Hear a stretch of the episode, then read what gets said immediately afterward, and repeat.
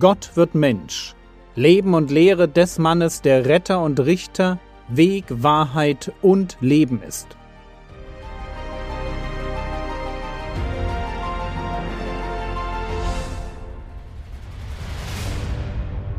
Episode 30 Ein Segen, der uns überfordert.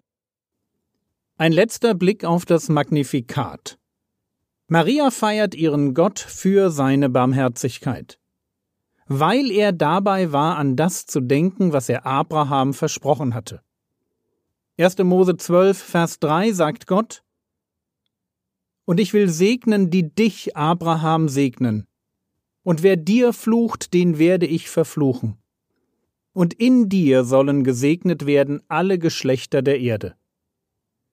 Und dann wird Gott exakter, wenn er nicht mehr allgemein von in dir redet, sondern von dem einen Samen, dem einen Nachkommen, der aus Abraham hervorgehen und die ganze Welt segnen würde. 1. Mose 22, 18 Und in deinem Samen werden sich segnen alle Nationen der Erde dafür, dass du meiner Stimme gehorcht hast. Für Maria war klar, dass diese Segenszeit mit ihrem Sohn anbrechen sollte. Und wie gestern schon angedeutet, wenn sie davon spricht, dass Gott ein Gott ist, der Lukas 1, Vers 52 Mächtige von Thronen hinabstößt und Niedrige erhöht, dann denkt sie an Könige, an Soldaten und an ein Volk in den Grenzen eines Landes. Aber das ist nicht schlimm. Das war einfach, was sie erwartete. Und sie war damit nicht allein. Als Johannes der Täufer im Gefängnis sitzt zweifelt er kurz daran, ob Jesus wirklich der Messias sein kann. Dieser Jesus war ihm einfach zu wenig politisch, zu sehr mit den Problemen einzelner Menschen beschäftigt. Hier wird ein Blinder sehend, dort kann ein Lahmer gehen, und wenn er schon mal ein paar tausend Menschen auf wundersame Weise mit Essen versorgt, und die ihn prompt zum König machen wollen, was macht er dann?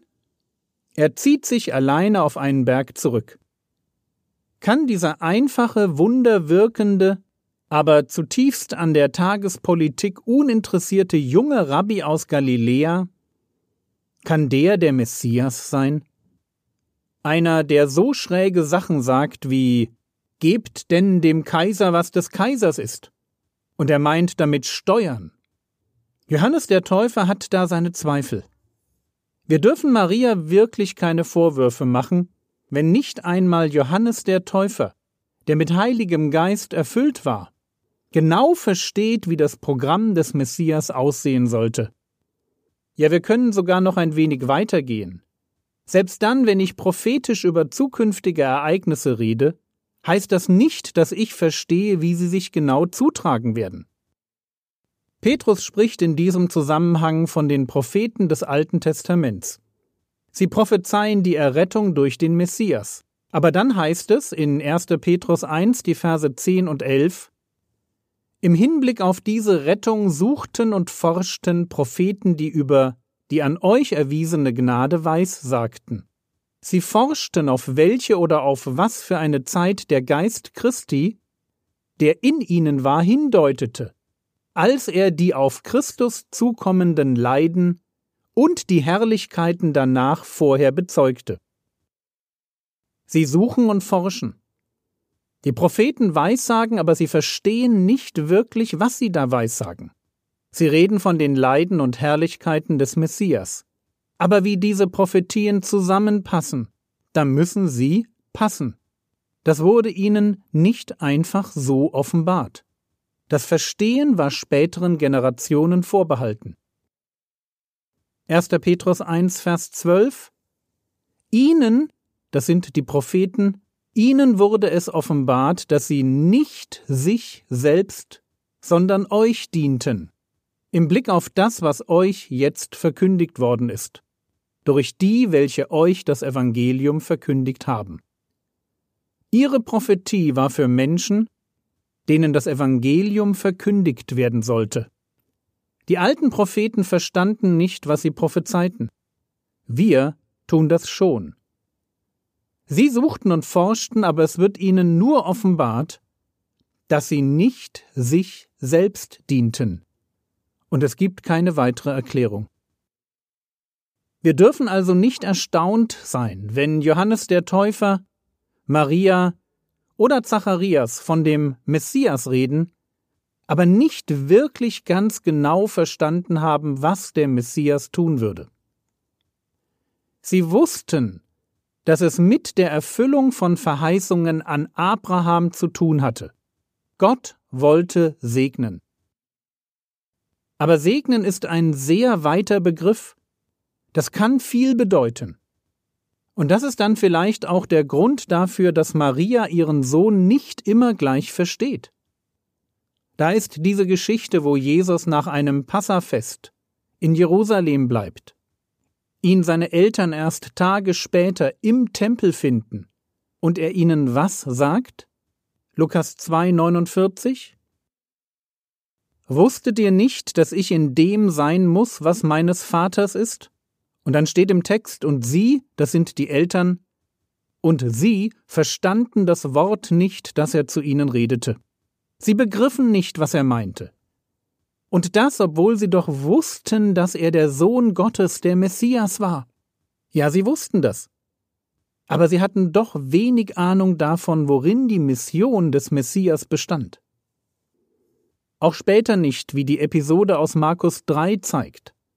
Markus 3, die Verse 20, 21 und 32. Und er, Jesus, kommt in ein Haus, und wieder kommt die Volksmenge zusammen, so dass sie nicht einmal Brot essen konnten. Und als seine Angehörigen es hörten, gingen sie los, um ihn zu greifen. Denn sie sagten, er ist von Sinnen. Frage, wer sind diese Angehörigen? Und dann heißt es später im Text, und eine Volksmenge saß um ihn her, sie sagten aber zu ihm, siehe, deine Mutter und deine Brüder und deine Schwestern draußen suchen dich. Er ist von Sinnen. Nach der Auferstehung sind Maria und die Brüder Jesu bei den Gläubigen in Jerusalem, die vom Heiligen Geist erfüllt werden dabei. Aber hier, vielleicht zwei Jahre vorher, war ihnen ihr großer Bruder mehr als suspekt. Er ist von Sinnen. Er hat nicht mehr alle Tassen im Schrank. Er ist durchgedreht. Das ist, was sie dachten. Und sie ziehen los, um ihn nach Hause zu holen. Natürlich war ihnen klar, dass er etwas Besonderes war. Aber das Konzept messianischer Errettung, eine Errettung aus Gnade durch den Glauben an einen, der für meine Sünden gestorben ist, das Konzept eines unsichtbaren Königreiches, das aufgerichtet wird, in dem der König dieses Königreiches für seine Untertanen stirbt und durch seinen Tod den größten Feind, den Teufel besiegt.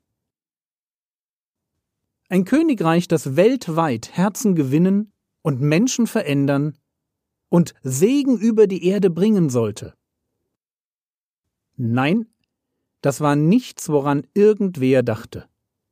Segen ja, aber so viel Segen?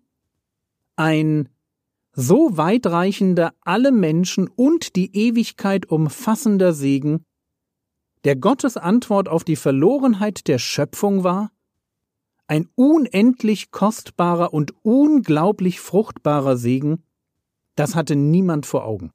Vielleicht haben selbst wir das oft nicht in letzter Konsequenz vor Augen.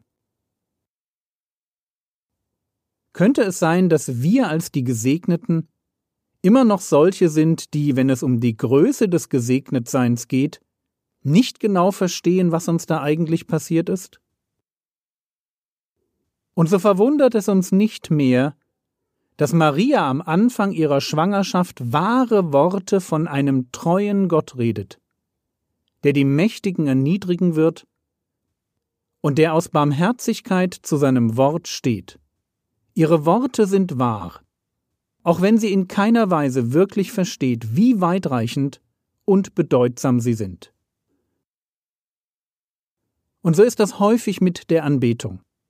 Wir stammeln Worte, die wir in der Bibel aufgeschnappt haben, Worte wie ewig, allmächtig, Schöpfer oder barmherzig, Wir haben eine Vorstellung davon, was diese Worte im Blick auf Gott bedeuten könnten, benutzen sie im Gebet und sind doch weit davon entfernt, ihnen ihre eigentliche Bedeutung zuzugestehen. Was wissen wir von Ewigkeit, von Allmacht, von dem Schöpfungsakt oder der Barmherzigkeit Gottes? Wenig bis nichts. Und doch können wir nicht anders als mit solchen Worten Gott feiern. Wir haben keine andere Wahl. Entweder wir verwenden Worte, die wir nicht ganz fassen, um Konzepte zu beschreiben, die wir nicht ganz verstehen, oder wir schweigen. Und Gott verdient eines nicht, dass wir schweigen. Er verdient jeden Tag unseren Lobgesang. Wie es im Psalm 33 so schön heißt, Psalm 33, Vers 1, Jubelt ihr Gerechten über den Herrn. Zu den Aufrichtigen passt Lobgesang.